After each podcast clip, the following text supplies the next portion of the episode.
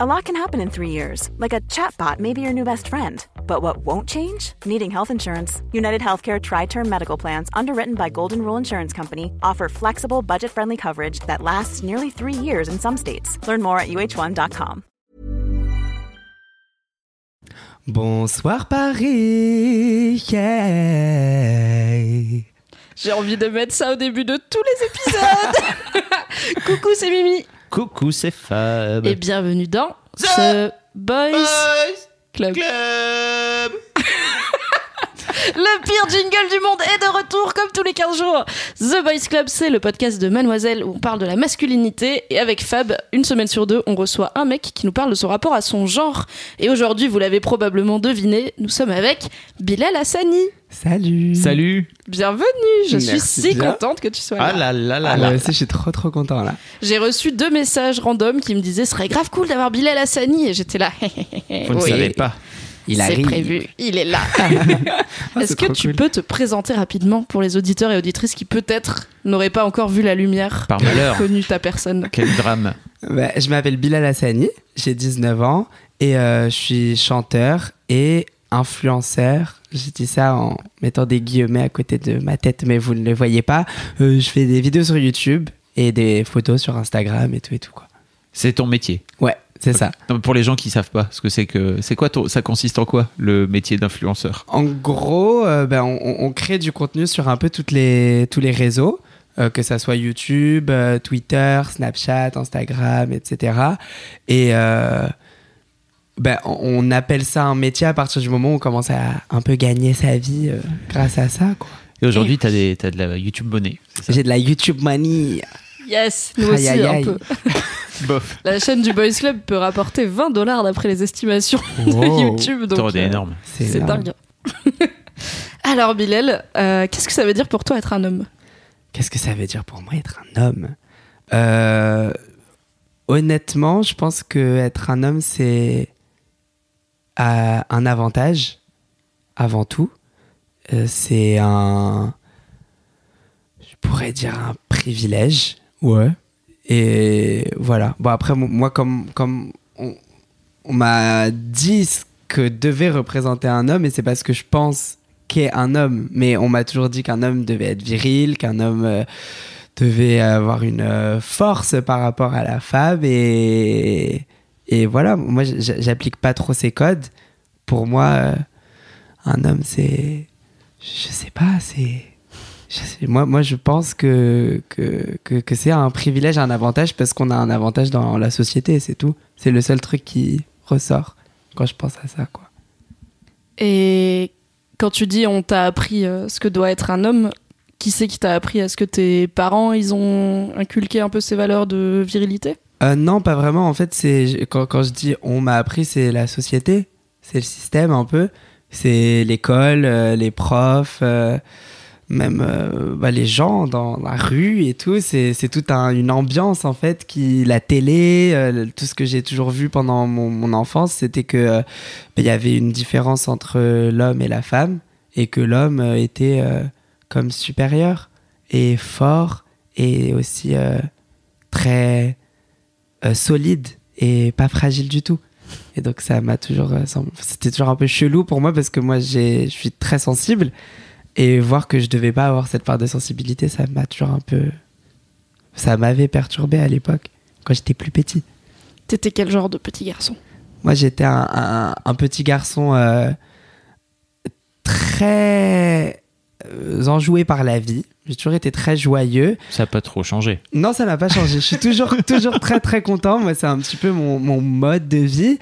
Maintenant, euh, malgré les apparences, parce que si les gens me regardent sur YouTube et voient un petit peu euh, le personnage, et ben, ils doivent se dire Waouh, ça doit être trop cool de traîner avec lui, il doit être super drôle et il doit crier tout le temps et tout. Mais en fait, pas du tout. J'ai toujours été un peu timide et un peu introverti, genre, euh, bah, parce que justement, j'ai toujours senti que pendant quand j'étais plus jeune, que, que j'étais un peu différent.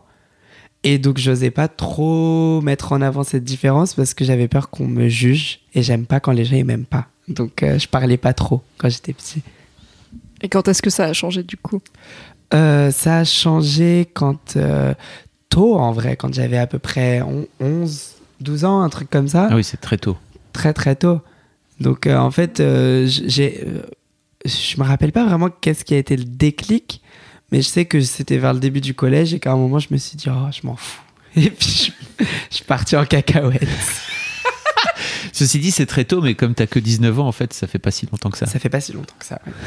Oui, et puis il vaut mieux euh, décider de vivre en accord avec qui on est à 11 ans plutôt qu'à 58, tu vois. Ça fait plus de temps de vie derrière qui est cool. a C'est ça. Il t'est venu 12 déclics.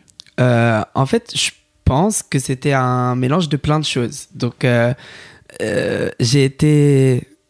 Je suis un, un homme gay, et donc j'ai été très influencé par euh, les divas pop. Et euh, moi, c'est, je pense, je regardais beaucoup euh, les chaînes de musique, un peu genre Energy Hits et tout et tout. Et il y avait les clips de Lady Gaga qui passaient en rotation euh, quand euh, j'avais vers cet âge-là, quoi. Et je suis devenu très très fan.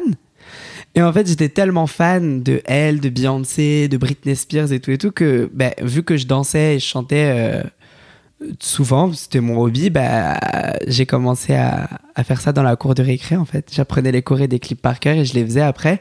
Et en fait, euh, c'est ça qui m'a un peu débloqué mon truc parce que les gens, en vrai, il y avait- il y avait des gens qui faisaient chier. Mais il y avait aussi plein de gens qui kiffaient bien, genre qui venaient me voir et tout. qui étaient, Ah, vas-y, fais la choré et tout. Et ça m'a un peu. euh, euh, Choisis ton titre. J'ai- voilà, j'étais là, Jukebox, ok, tu sais. j'ai ma place. Je suis le danseur de clip euh, qui est pas dans les clips mais dans la cour de récré. Et ça, oui, je pense que c'est à peu près ça le truc vraiment principal qui a fait que il y a eu un petit shift dans ma personnalité. Et quand tu dis qu'il y avait des gens qui faisaient chier, c'était plutôt des garçons, plutôt des filles? Étonnamment, les deux. Les deux. Donc, euh, il y avait, euh, il y avait des garçons. euh, les garçons étaient souvent plus vulgaires, plus avenants dans leur violence. Genre, euh, ils pouvaient venir me voir et, me dire Ouais, euh, t'es pédé. euh. Et moi, je savais pas ce que ça voulait dire. Donc, j'étais là, c'est quoi ça Et tout. Genre. Et puis, il y avait les filles qui étaient là en mode euh, Je trouve que t'es un peu gay. Et j'étais là, oh, hein? Déjà, moi, je savais même pas. je savais ce que ça voulait dire, mais je savais même pas si j'étais attiré par quoi que ce soit. Encore à ce moment-là, j'étais pas.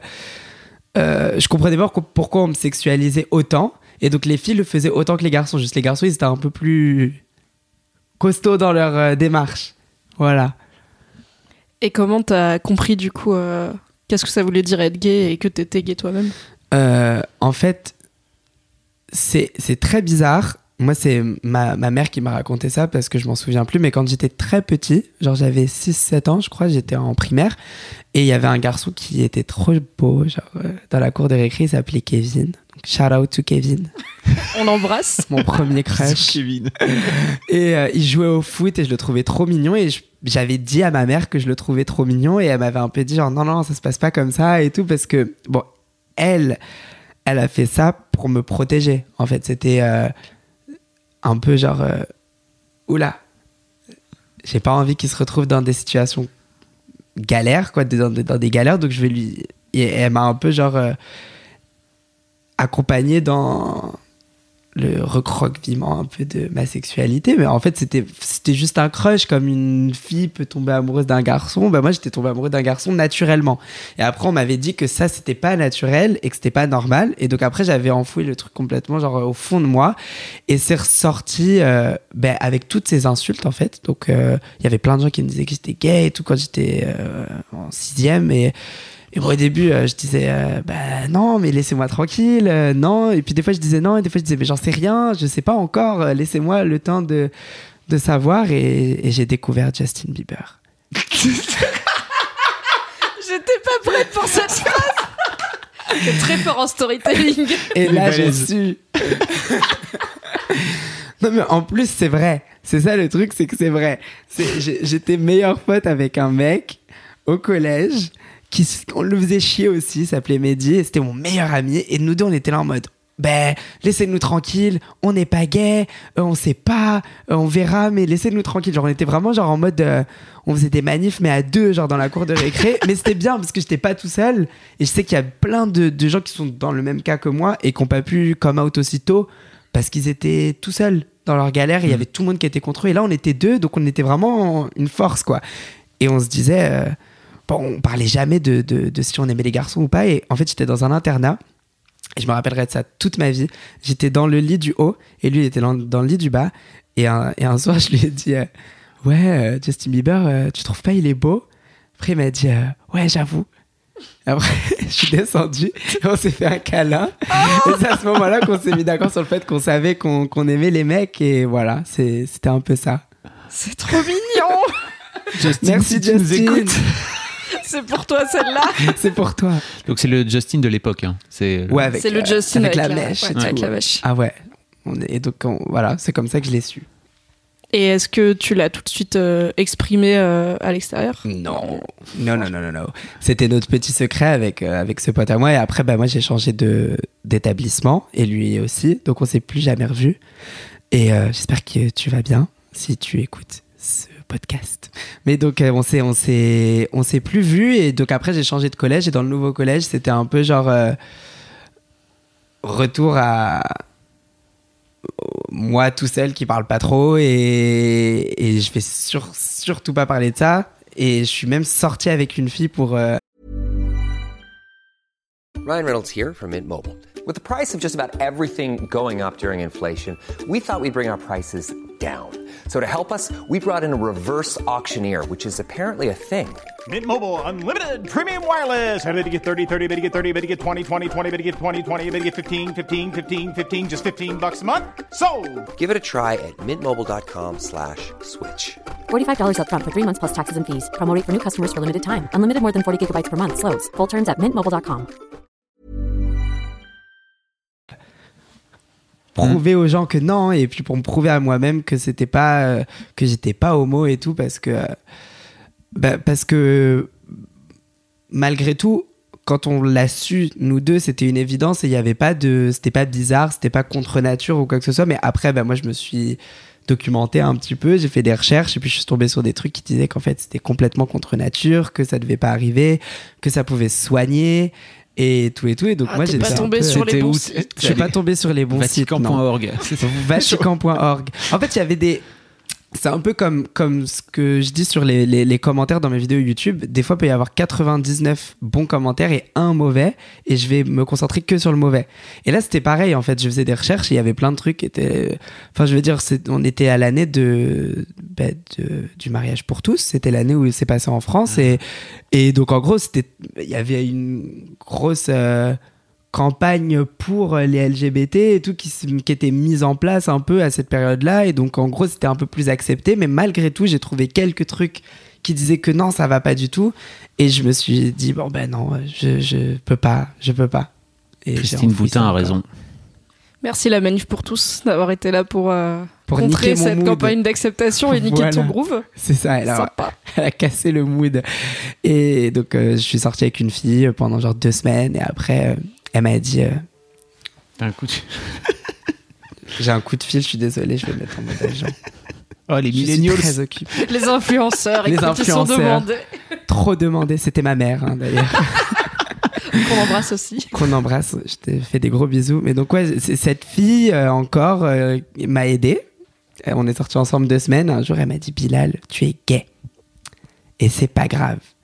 Donc, je vais te laisser tranquille et tu vas faire ton petit chemin. Et à un moment, tu te trouveras et, et ça ira bien. Et elle m'a laissé tranquille.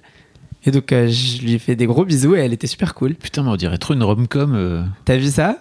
Un petit rom-com film, d'amitié genre. de ouf. c'est clair. Ouais, non, vraiment. Et puis, euh, elle aussi, on n'est pas resté proches en vrai, mais euh, je lui fais des bisous. J'ai plein de shout-out aujourd'hui. euh, Kevin, euh, mon Mais meilleur. ces gens, ils t'ont jamais recontacté parce qu'en plus, maintenant, t'es visible. Donc je me dis, euh, Ouais. genre, Mehdi, ça doit lui arriver de tomber sur ta tête sur internet et de se dire, ah, c'est Bilal. Peut-être. Peut-être mais, qu'il a pas euh, Internet. Peut-être qu'il a pas Internet. Peut-être qu'il a que- oublié Justin Bieber. Voilà, ou, ou peut-être tout simplement que qu'ils osent pas, ou je sais pas, mais en tout cas, moi, je suis ouvert à, à, à les revoir et tout, parce que c'était des gens qui étaient super cool et qui m'ont beaucoup euh, aidé dans mon parcours, euh, ma, ma quête euh, de moi-même. Et donc, euh, après ce- cette euh, fausse relation avec une fille, bah, je me suis un petit peu plus mis d'accord avec euh, moi-même sur le fait que j'étais gay et que c'était pas grave.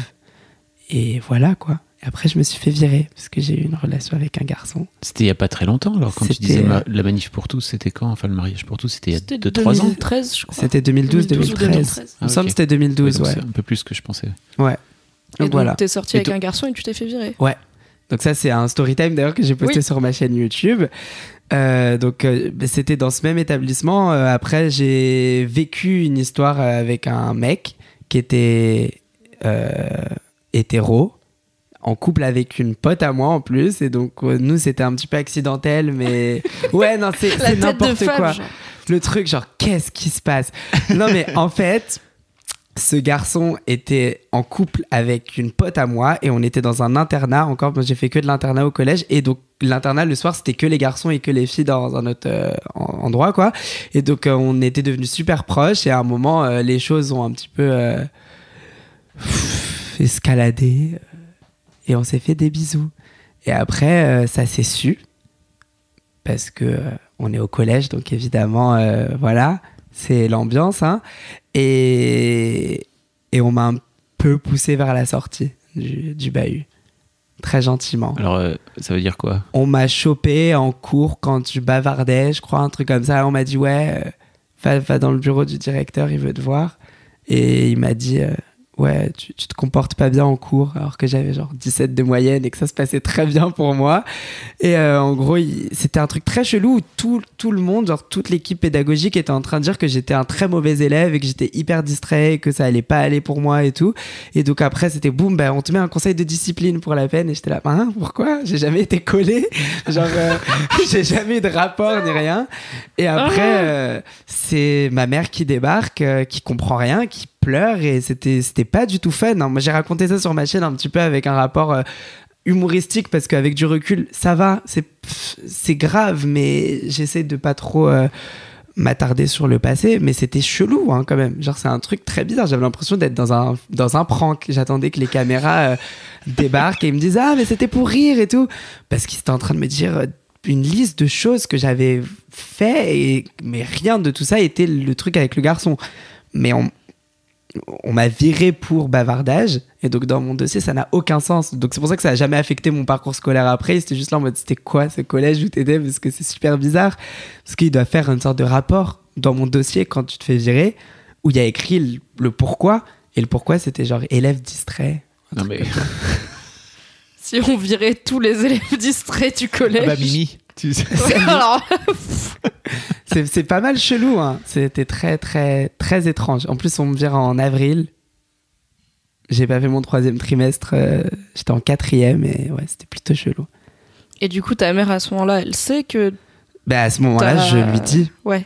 parce que je lui en avais pas vraiment parlé depuis euh, quand j'avais 6 ans là le truc euh, avec le garçon mais donc là je lui dis parce que moi je sais ce qui est en train de se passer et ma mère elle est dans l'incompréhension totale et donc j'étais obligé de lui expliquer. Et, euh, et donc c'est comme ça que je lui ai dit. Donc c'est pas très fun comme coming out. Genre c'est un peu le truc euh, un peu dark parce que voilà je suis plus dans le dans le collège. Et donc oh, bah oui je suis gay aussi. Et euh, elle était je pense un peu déboussolée. Très légèrement, dans le sens où elle était un peu dépassée par les événements. Il y avait un gros truc qui venait de se passer. Je me suis- je m'étais fait têche de mon collège, je savais pas où est-ce qu'elle allait me mettre à l'école. Et en plus, je lui disais que j'étais gay et elle le savait depuis que j'étais tout petit. Et là, d'un seul coup, je lui dis que je pense que c'est pour ça que je suis plus à l'école. Donc, elle était un peu perturbée. Elle m'a dit, euh, va faire la vaisselle. Et elle est restée un peu toute seule, genre euh, 30 minutes. Et après, elle est venue me voir et, et elle m'a un peu. euh, elle m'a rassuré, elle m'a dit tout va bien, il n'y a pas de souci, euh, c'est normal. Et, et depuis, elle est, il n'y a jamais eu de. Il n'y avait pas de larmes ni rien, c'était très chill. Bah, Elle t'appelle, quoi. Ouais, elle m'appelle Mm. pour euh, les avis de passage euh, Colissimo. Et t'as pas. Ton père, il est pas dans le décor? Alors, mon papa et ma maman sont séparés quand j'avais 3 ans. Et euh, mon père habite à Singapour, très très loin. Euh, je le vois souvent.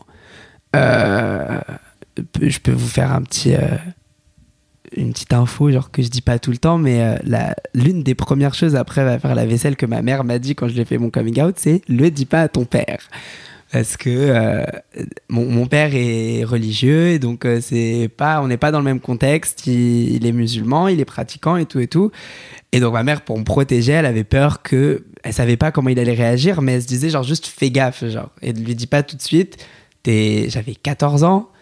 Il me, il me dit t'es jeune, il va certainement dire que tu dis n'importe quoi et tout et tout. Et j'ai pas écouté ma mère. je l'ai quand même dit à mon père. euh, six mois après, genre, sur euh, Facebook parce que je suis un lâche. Donc je l'ai envoyé par message écrit parce que je n'osais pas l'avoir au téléphone. Et euh, c'était pas le monde des bisounours au début. Euh, et finalement, ça allait. C'est juste qu'il a eu besoin d'un petit temps d'adaptation. Je trouve ça un peu chelou. J'accepte pas les gens qui ont besoin d'un temps d'adaptation pour un truc aussi con que ça. Mais je- il n'est pas de la même génération que moi. C'est pas. Il y a tout le contexte euh, de la religion que je respecte complètement. Et donc finalement, ça lui a pris genre trois semaines. Après, il m'a dit c'est bon, tu fais ta vie. Je m'en fiche. Donc euh, voilà. Et on est en très bons termes et tout se passe bien quoi. Bah tant mieux. C'est plutôt cool. J'ai des bons rapports avec mes parents. C'est très rare. Euh, quand, euh, quand tu fais ton coming out, ça se passe pas toujours super bien. Et moi, j'ai eu la chance d'avoir une expérience chelou, mais bonne. Donc ça va. Et à part, euh, du coup, euh, à part ce garçon hétéro, mais ouvert à des expériences et qui sort avec ta pote et qui lui ne s'est Ah. pas fait virer du, ly- du collège en plus. Absolument pas. Ah bah oui. Non, non, lui, ça Bah va. non. hein. Lui, il est hétéro, donc ça va. Tout va Il est pas Ah bah dissipé. Il est pas distrait, lui.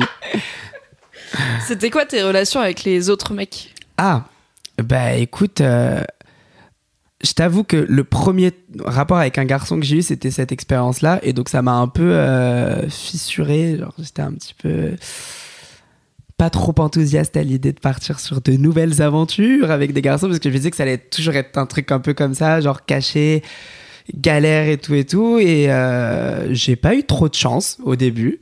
Je suis- J'ai eu des, des, expériences euh, qui ont duré très peu de temps parce que c'était toujours un peu. euh, vu que j'étais jeune, on était jeune, et moi j'étais genre plus open que le mec en question à chaque fois, et donc ça, ça devenait très vite chiant, genre on peut pas en parler, ça doit être secret, nanana, et donc euh, ça aboutissait un peu à rien parce que bah, quand t'as 16 ans et que t'es gay, généralement c'est pas. on se tient pas la main dans la cour du lycée, quoi.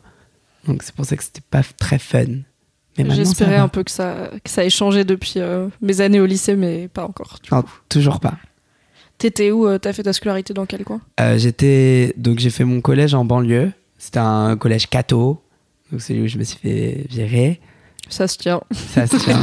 Je, je voulais pas juger, moi. Je, Je ne juge pas, Mais- je, je- je suis voulais- pas tombée de ma chaise. je voulais quoi. être neutre. Oh, mais, mais, mais pour quand même, euh, le, faut le dire. Après j'ai fait mon lycée dans un lycée catho et j'étais out et ça s'est très très bien passé.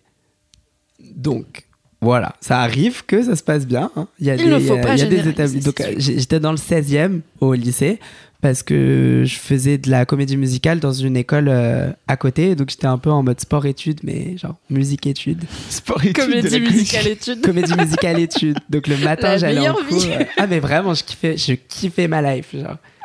Donc c'était un peu ça ma, ma vie. Non, mes années lycée étaient plutôt cool. Donc ouais. Et est-ce que t'as eu des relations cool avec des mecs après? Euh, bah, ah, là actuellement, je suis en couple.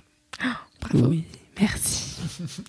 et ça se passe très bien. Et c'est la première fois que ça se passe très très bien. Parce qu'avant, il y a toujours eu un petit peu des, des complications. Et puis, c'est comme si, euh, en fait, euh, dans la culture gay, un peu, on nous apprend à être attiré euh, par des mecs hyper masculins, virils et tout et tout. C'est un fait. Et les, les mecs un peu plus femmes et tout, bah, ils sont pas trop. genre, moi, bah, on n'est pas. Les frontrunners des, des, des relations euh, homo, quoi. Et donc, euh, on- c'est un peu inconscient, mais, euh, mais on veut un mec un petit peu qui ressemble au moule de l'homme viril, quoi. Et j'ai beaucoup cherché ça pendant, genre, quelques années après le mec hétéro du, du collège. Et je me suis retrouvé dans, dans des galères, et, et après, j'ai arrêté de chercher, et j'ai trouvé. Très naturellement, quoi. Oui.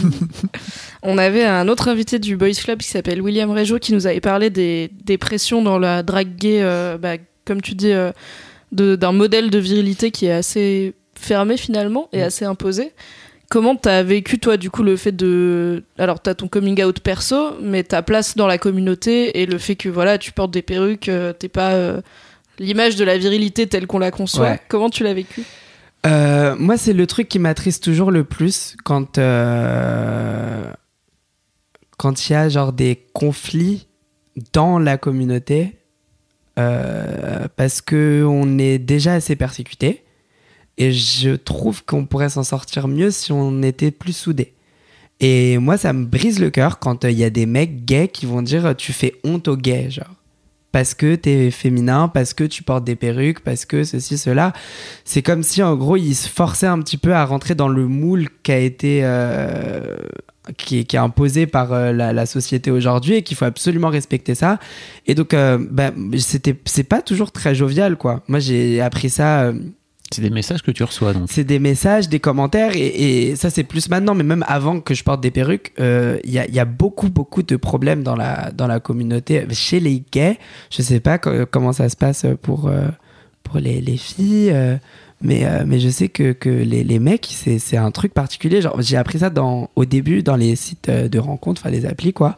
Ce qui est Tinder, Grindr, Hornet et tout et tout. Parce que j'ai fait mon- ma petite aventure là-bas. euh, et il y a beaucoup de racisme, beaucoup de, de discrimination. Genre, le fait que tu sois arabe, des fois, ça passe pas. Euh, je sais que les plus touchés, euh, c'est les, les mecs euh, noirs et les asiates, aussi les asiatiques qui sont genre. je sais pas, il y, a- des fois des descriptions de comptes de mecs qui sont genre baraques et qui disent genre. pas d'asiate, pas de black, et trucs comme ça et tout. Genre, et je trouve ça un peu désolant. Et aussi, euh, no femme. C'est genre un truc que je vois souvent, genre pas de mec efféminé. Genre on va être que entre viril et tout. Et j'ai toujours trouvé ça un peu. euh, Mais c'est triste en fait, c'est bête parce que déjà c'est se fermer des portes parce que euh, bah, ça fait moins de choix. Et euh, non mais c'est vrai. Et puis et puis c'est et puis c'est c'est bête d'être fermé d'esprit quand on est déjà. euh, ben on on c'est est bête d'être soi-même. Bah, en fait, d'avoir une. une- Comment dire ça D'avoir une identité qu'il y a des gens qui critiquent parce qu'elle correspond pas à des standards débiles de la société et de, dans cette identité, refaire des standards débiles. euh, C'est ça. C'est super bête. C'est genre donner euh, raison à bah, ce que la société nous a appris un petit peu. C'est, enfin, c'est, moi, ça me, toujours, ça me désole. Et je me dis, genre, vraiment, je pense que si on se soutenait beaucoup plus dans la communauté LGBT, ça irait peut-être un peu plus vite. En fait, je sais pas si je pourrais dire ça vraiment non plus parce que on reste oppressé et ça bouge pas. Il y a plein de trucs qui avancent, mais il y a plein de trucs qui sont encore à régler. Euh, donc même mis à part de l'avancement que ça pourrait donner à la communauté dans la société, je pense que juste on devrait se kiffer plus parce que ce serait plus joyeux, quoi. Et la joie, on aime bien. Et la joie, on kiffe. Est-ce que tu penses que. Enfin, j'imagine que du coup, il doit y avoir le miroir des gars qui te disent tu fais honte à la communauté. Il y a, cer- il y a certainement des gars qui te ressemblent et qui doivent t'envoyer du love et être contents de, pouvoir avoir toi comme modèle. Ouais, moi je trouve ça un peu chelou parce que bon, bah, c'est bizarre d'être le modèle de, de, de quelqu'un et même de, là dans, de quelques-uns. Et ouais, c'est vrai que je reçois beaucoup de messages de soutien de, de garçons et, qui, et de filles aussi qui, qui me disent merci d'être là et de t'assumer à fond parce que en fait euh, ma personne n'est un fuck un peu à, à tous les codes en gros et je le fais même pas en me forçant c'est-à-dire que c'est pas un personnage ni rien c'est juste ça, moi ça se sent que tu te forces pas. Ouais. Genre, c'est juste, euh, je suis né, euh, j'étais un doigt d'honneur, en fait, à, à la, à la société. J'étais comme ça. Un walking J'imagine doigt ta d'honneur. maman qui écoute ça. Je- Wouh, Salut! Genre. Non, mais parce que. Vous avez pas vu du coup, mais il y a eu un mime d'un doigt d'honneur qui naît. C'était merveilleux. Mais c'est un peu le mood, en fait. Et- et je sais que ça fait, ça fait du bien à certaines personnes parce que je suis là et, et je leur montre que c'est possible d'exister dans la société comme je suis, c'est-à-dire différent, d'être un mec euh, qui brise tous les codes de genre euh, qui, qui me sont attitrés. Et voilà, et je kiffe porter des jupes et des perruques et des trucs et tout, tout ce que je veux, je fais ce que je veux et en même temps je l'assume et je suis toujours, je mets toujours en avant le fait que je suis joyeux et que ma vie ça va parce que euh, c'est le truc qui fait le plus chier aux, aux- oppresseurs un peu. Et c'est le truc qui fait le plus plaisir aux personnes qui sont euh, justement oppressées et qui peuvent pas s'exprimer comme moi je peux. Parce que je sais que j'ai un privilège de ouf. Je suis accepté dans ma famille. Euh, malgré tout, on est en France et ça se passe mieux que dans certains autres pays, même s'il y a beaucoup de trucs à régler ici. Mais je, je- je me sens plutôt safe dans ce que je fais pour me montrer sur les réseaux euh, comme je le suis. Et il y en a qui peuvent pas. Et quand je reçois des messages en mode euh, bah, merci d'être là parce que je vis un peu à travers ta chaîne YouTube et tes photos et tes trucs, et ben ça me touche énormément. C'est beaucoup de responsabilités, mais ça me fait trop plaisir. Tu le vis comment justement Parce que t'es tout jeune?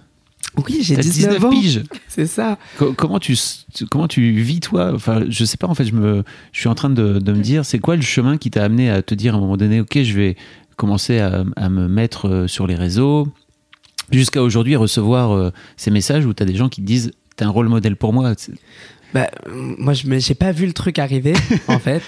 Euh, J'étais pas trop préparé pour ça. Moi, à la base, je suis chanteur. Je suis un, un, un auteur, compositeur, interprète. euh. Donc, non, mais j'a- j'adore dire ça. Je trouve ça trop Bah, stylé. Parce ce que j'écris mes chansons et je les tu compose. Mais c'est ce que t'es, euh, donc voilà, c'est tout. Ouais, voilà, mais je, Ouais. je kiffe dire ça. Mais euh, donc, euh, j'ai j'ai fait une formation au conservatoire, puis dans une école de comédie musicale, et, et de ça, ça a débouché à un casting sur The Voice Kids. Donc, j'ai fait The Voice Kids il y a 5 ans, quand j'avais 14 ans, et euh, j'étais tout petit et tout content. Et déjà, à cette époque-là, euh, bah, j'étais déjà bien affirmé dans, dans ma sexualité, et je savais très bien qui j'étais. Je portais pas encore des perruques parce que j'assumais, mais pas à 100%. J'étais à un bon 40%. Mais mon statement à The Voice Kids, justement, c'était de chanter euh, Rise Like a Phoenix de Conchita Wurst en audition à l'aveugle, euh, qui est, euh, pour ceux qui ne le savent pas, euh, la gagnante de l'Eurovision de cette année-là, qui est une drag queen avec une barbe que je kiffe de ouf et que j'avais tellement admirée. Et donc, je m'étais dit, je veux faire ça. Au début, c'était un peu pas trop chaud, et, et après, j'ai fait si, si, si, je vais faire ça. Et ils ont fait bon, ben d'accord. et donc, déjà, à cette époque-là, j'étais bien euh, assumé. Donc, T'as euh, assumé ça à la prod, enfin t'as ouais. imposé ça à la prod j'ai part. imposé parce la chanson. Faut ouais. exposer aux gens, faut expliquer peut-être aux gens que c'est pas aussi simple que ça parce qu'ils ont tendance à te guider aussi en tant que candidat quoi. Ouais, ouais, il guide de ouf. Et même, on a une liste et tout avec des chansons. Et généralement, tu choisis dans cette liste-là et puis c'est tout. Et moi, je suis venu avec ma proposition et je vous ai- enfin, ils ont un orchestre. The Voice, c'est ça l'avantage. et C'est pour ça que je kiffe cette émission. J'ai kiffé mon expérience là-bas quand même. Il y a un vrai orchestre et donc ils peuvent apprendre, tout simplement. Je leur ai dit, bah, vous allez apprendre Rise Like a Phoenix et ça va être cool. Mais comment t'as cette assurance-là à 14, 14 ans Je piges. comprends pas, moi. À 14 ans, je parlais à personne et je rasais les murs. Ah, bah, en, en vrai, à la base, je suis très timide, mais c'est des fois j'ai des petits boosts de vas-y, fais-le parce que peut-être que tu vas regretter si tu le fais pas à fond. C'est un peu ça. Et ça faisait partie de ces petits boosts là que j'avais eu. Et ma mère aussi qui était derrière et qui était, en- elle a fait un peu de forcing avec moi aussi parce qu'elle est super cool. C'est quoi le mode d'emploi? Je pense à tous les gamins et les gamines qui, qui ont 14 ans peut-être et qui écoutent The Boys Club et qui disent c'est comment il fait? Euh, mais euh, Comment tu fais à 14 ans pour pour euh, t'as des à producteurs, 19 ans. t'as la télé, enfin tu vois, il y a un truc où t'as toute cette pression de plein de gens autour de toi Ouais. qui viennent te dire à un moment donné c'est ça qu'il faut que tu fasses et toi tu fais nope. Bah, en fait, je- c'est peut-être parce que j'ai toujours été habitué à être un peu euh, mis à l'écart. Et on m'a toujours dit que ce que je faisais, c'était pas normal, que c'était pas bien, que je devais pas faire ça comme ça. Et quand je vois une opportunité comme celle d'une grosse émission télé comme The Voice, et que je me dis, genre, là, c'est bon, c'est mon big break, je peux faire un truc de ouf, est-ce que je vais le faire encore euh, bah, à moitié? Et en n'osant pas trop et en étant un peu genre comme ça oh bon d'accord j'accepte ce que vous me dites et tout. Bah non je vais pas le faire comme ça. Faut que j'y aille à fond. Et donc des fois c'est vraiment dans mon cerveau ça me dit vas-y vas-y vas-y c'est bon tu t'en fiches. Au pire ils, au pire ils diront non. Au pire ils diront c'est mort et c'est pas grave. Et donc j'y vais et je fais bah ouais je vais faire ça. Après ils disent qu'ils sont pas sûrs. Après je leur chante le truc. Après ils disent ah j'avoue c'est pas mal. Et puis finalement ça reste. Et, c'est- c'est- et, et depuis c'est toujours j'essaie toujours de faire ça surtout dans dans le domaine de de l'artistique dans ce que je fais moi dans la musique dans mes vidéos sur YouTube c'est toujours je, veux faire vraiment le truc que je kiffe à 1000% ou je le fais pas. Parce que sinon c'est pas drôle et, et c'est mon kiff à moi perso donc j'ai pas envie de le faire pour quelqu'un pour une prod je sais pas quoi. Donc même ma, tenue de mon audition à l'aveugle je l'avais pas kiffé parce que c'est des stylistes qui nous habillent. J'avais fait bah, moi je change ma tenue et j'ai changé ma tenue et j'étais habillé autrement. Moi j'avais une petite chemise hein, mais c'est juste euh, j'aimais pas le nœud pape donc euh, voilà, j'avais fait 100. Mais ouais, c'est des petits boosts comme ça. Je sais pas trop les expliquer, mais c'est des fois, euh, je prends ma vie entre mes mains et je fais, euh, je veux contrôler mon destin et, et c'est ce que je fais depuis, quoi. Donc voilà, j'ai fait. Alors pour revenir à ma question initiale qui Ouais. était comment tu comment tu t'en sors aujourd'hui pour euh, bah, euh, Tu disais que tu l'avais pas vu venir. Je l'ai pas, je l'ai pas vu venir. Donc parce que j'étais en train de t'expliquer que voilà, il y a eu The Voice Kids. Et après euh, j'ai mes potes qui m'ont dit t'es drôle, fais des vidéos sur YouTube et donc j'ai fait des vidéos sur YouTube. euh, je crois un an après la diffusion. On était en octobre 2016 et j'ai commencé à faire euh, ben, une chaîne YouTube en 50-50 musique et lifestyle. Et, euh, et j'ai vu les gens arriver petit à petit, et des gens m'envoyaient des messages de soutien et j'étais un peu. euh, En fait, c'est venu vraiment tranquillement. Il n'y a pas eu de d'explosion avant là cet été, en fait. Donc euh, au début, j'ai quand même build une base de une communauté d'abonnés, de gens qui me suivent, euh, qui étaient vraiment euh, bah, à fond derrière moi. Et, donc ça, c'était plutôt simple à gérer parce que je le voyais venir tellement tranquillement que ça faisait pas la vague de oh merci Bilal et tout genre euh, parce qu'au début j'étais tranquille c'était genre ouais merci j'étais là ouais et tout donc on se voyait même je faisais des j'organisais des sortes de meet-up et tout tranquille avec les abonnés où on allait se voir euh, dans la street et tout on prenait des pique-niques et on parlait et, c'était un rapport euh, plus direct mais en fait c'est quand j'ai commencé à porter des perruques que tout a changé en fait donc c'était cette année là c'était en mai et c'était un autre coup de, de fuck you à la société que j'ai fait. C'est j'ai rêvé la nuit d'un clip d'une chanson à moi où j'avais les cheveux longs et donc j'ai fait bah j'aurai les cheveux longs dans le clip. Et après avoir fait le clip, je me suis dit bah j'aime bien les cheveux longs tout le temps. Donc maintenant je vais porter des perruques. Donc là, j'en porte pas là tout de suite maintenant, mais j'en porte très souvent et j'ai commencé à en porter sur euh, YouTube. Et là, il y a eu euh, bah, une grosse vague de soutien qui arrivait d'un coup. Comment je la gère?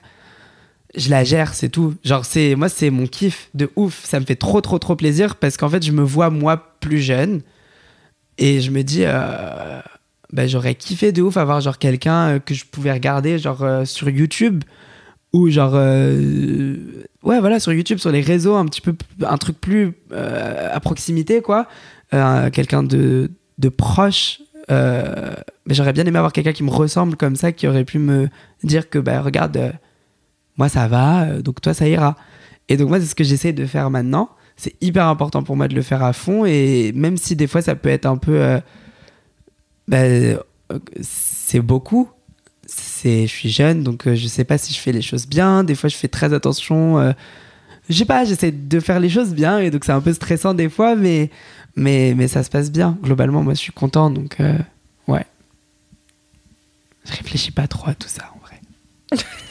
Tu vis ta meilleure vie, C'est ça. tranquillement. Mais t'as pourtant l'air d'y réfléchir aussi, c'est-à-dire que c'est pas. Je comprends quand tu dis je réfléchis pas trop, que t'as un aspect un peu spontané dans, dans la démarche, mais t'as l'air quand même d'avoir beaucoup de recul sur le truc. Euh, en fait, il y a. 19 ans. Non, non, c'est c'est, bah, du recul, oui, peut-être. En fait, c'est. euh, comment dire J'essaie de. de d'être le plus naturel possible, le plus spontané possible, mais en même temps, euh, je veux laisser une marque et faire un- passer un message. Mais je veux pas le faire passer. euh, euh, en fait, je vais vous dire le, le petit secret. Ouais. Parce que. euh, on, on le dit à personne. hein. Non. Mais le, moi, mon but, mon objectif dans, dans la vie, c'est de pouvoir m'insérer très gentiment dans le mainstream et de faire tout exploser de l'intérieur, en fait. Voilà. C'est le but. Donc, je fais, je fais les choses en kiffant. Et des fois, si j'y vais, genre, par grade, genre, j'y vais petit à petit, c'est volontairement pour pouvoir bousculer, mais pas au point d'être euh, complètement du, de la sphère, parce que ça arrive hyper souvent. Et je trouve ça trop dommage. Donc, des fois, c'est un peu un travail sur moi-même que je fais, qui est un peu relou. Mais je le fais quand même parce que je sais que quand je serai genre bien dedans, si ça se passe bien et que ça continue euh, comme c'est là, et ben après, je pourrais. euh, J'aurai une voix plus forte et je pourrais laisser un, passer un message plus grand, quoi. Voilà. J'ai hâte que tu fasses tout péter Trop de l'intérieur. Coup d'état, Peut-être pour tes 20 ans, comme ça c'est fait, et puis comme tu, ça c'est fait. tu peux faire autre chose après de ta vie. je pars à la retraite. Ouais, je suis sûr que c'est un Illuminati en vrai. Ouais. C'est exactement ça. Je a un travaille. t-shirt Beyoncé, il y avait un indice. hein. J'étais au café avec elle juste tout à l'heure. On parlait d'un plan d'attaque reptilien. Euh, tu parlais du fait que tu es content que des gens puissent avoir sur YouTube un modèle comme tel que toi parce que toi t'aurais bien aimé en avoir un. Et justement, j'allais te demander, donc t'as parlé de tes icônes euh, en grandissant, donc euh, les pop stars, euh, Conchita Wurst. C'est qui tes icônes maintenant? Mes icônes maintenant? Ouais. Ben, il y en a plein qui sont déjà là depuis que je suis tout petit et qui sont toujours mes icônes, comme Beyoncé, comme vu sur mon t-shirt, que j'aime pour. parce que c'est un... c'est beau ce qu'elle fait.